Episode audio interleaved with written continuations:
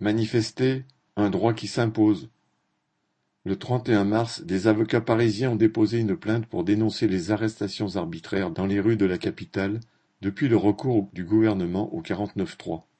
L'objectif du groupe d'avocats est, citation, de mettre fin à la pratique consistant à interpeller à tort et à travers pour empêcher les gens de manifester. 880 manifestants ont été mis en garde à vue à l'occasion des manifestants dites sauvages, et la grande majorité relâchés sans poursuite, mais avoir souvent dû donner leurs empreintes et leur ADN. Être dans une manifestation non déclarée est un délit qui mérite une interpellation, c'est justifié Darmanin le 21.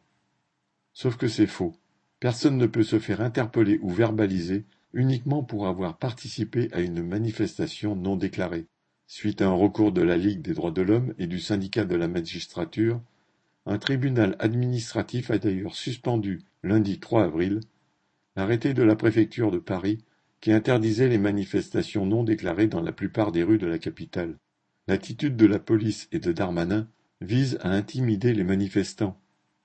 En continuant de descendre dans la rue, ceci donne la meilleure réponse au pouvoir et à ces manifestations d'autoritarisme. Maurice Savin